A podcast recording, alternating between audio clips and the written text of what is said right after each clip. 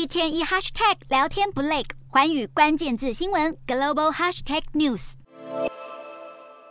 陷入困境的第一共和银行遭到接管收购，凸显银行倒闭风波尚未止息。同时，投资人静待联准会利率决策会议，还有苹果等重磅科技股财报以及非农就业数据。美股四大指数多数收低，道琼指数下跌四十六点四六点，收三万四千零五十一点七零点。纳斯达克下挫十三点九九点，收一万两千两百一十二点六零点；标普五百下跌一点六一点，收四千一百六十七点八七点；费半指数上涨二十四点一二点，收三千零一十九点零九点。